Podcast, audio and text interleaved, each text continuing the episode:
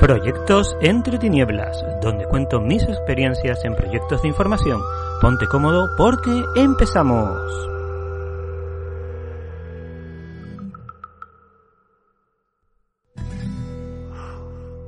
Este podcast se graba con público en directo en Twitch.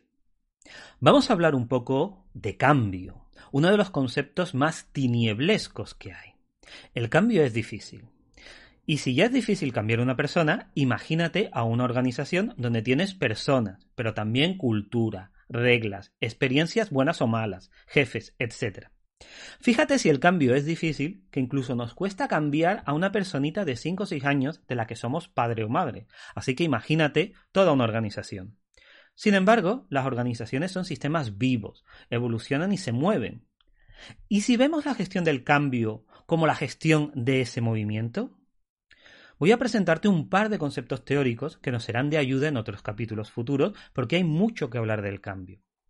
El primer concepto es que a la gente no le gusta cambiar, especialmente si el cambio se le impones tú o cualquier otro.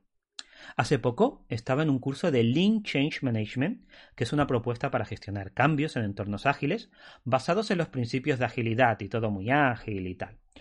Los ejemplos que estaba escuchando en este curso, bueno, te los voy a contar, a ver qué piensas tú. Nos hablaban de una organización que quería equipos más innovadores. ¿Y por qué? ¿Y para qué? Bueno, es un ejemplo. No le pidamos tampoco mucha coherencia. Vamos a seguir. Me cuentan que ponen en marcha un experimento que consiste en hacer un desayuno innovador cada semana, donde la gente hable de ideas nuevas, disruptivas, etc. Y a partir de ahí vemos lo que funciona y lo que no y vamos ajustando. Por ejemplo, si la gente participa o si hay personas más tímidas que se quedan calladas, ese tipo de cosas. Suena bien, ¿no? No. No. Es un desastre. Te cuento lo que pasa en la vida real. Hola equipo, el viernes tenéis un desayuno innovador. ¿También tenemos que trabajar en el desayuno? Sí, hombre, yo desayuno donde siempre, pues solo faltaba. Lo pagará la empresa, ¿no? Yo quiero jamón del bueno. ¡Socorro, sindicato, socorro! ¡Que me quitan el desayuno! ¿Quieres que te diga un sitio innovador donde meterte tu desayuno? Y te digo una cosa. Lo anterior es lo mejor que te puede pasar.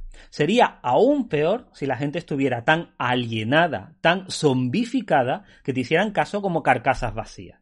Se dice, se hace. ¿Que hay que hacer un desayuno? Pues venga, vamos. ¿Dónde hay que ponerme? Aquí me siento. ¿Cuánto tiempo? Media hora. Venga, media hora. ¿Qué hay que decir? ¿Una idea innovadora? Pues venga, yo que sé, vamos a poner luces, bombillas de color de rosa.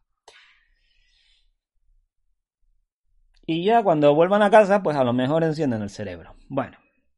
El resto del ejemplo era igual de malo. Que es un concurso de innovación y hay premio. Y el tiempo que le dedico y que no estoy trabajando, ¿qué pasa con eso? Recuerda, la gente no quiere el cambio que tú le impones y probablemente no haya tiempo ni espacio en una organización para plantear cambios de esta manera. Porque al fin de cuentas la gente está trabajando, para eso es una empresa. Otro día repasamos los mecanismos de cambio que de verdad suceden. Ve tomando notas y las vamos compartiendo. Ojo, esto no es una crítica al Lean Change Management. No he leído el libro ni he estado en la formación oficial, así que todavía no puedo criticarlo. Es una crítica a las ideas de cambios que se olvidan de estas cosas que hemos comentado y que, bueno, están ahí. Y esto ha sido todo. Muchas gracias por compartir estos minutos. Podemos seguir hablando de este y otros temas en Twitter en arroba iwt2-javier, repito, arroba iwt2-javier y también en LinkedIn a través de mi perfil Javier Gutiérrez Rodríguez. Nos vemos entre tinieblas.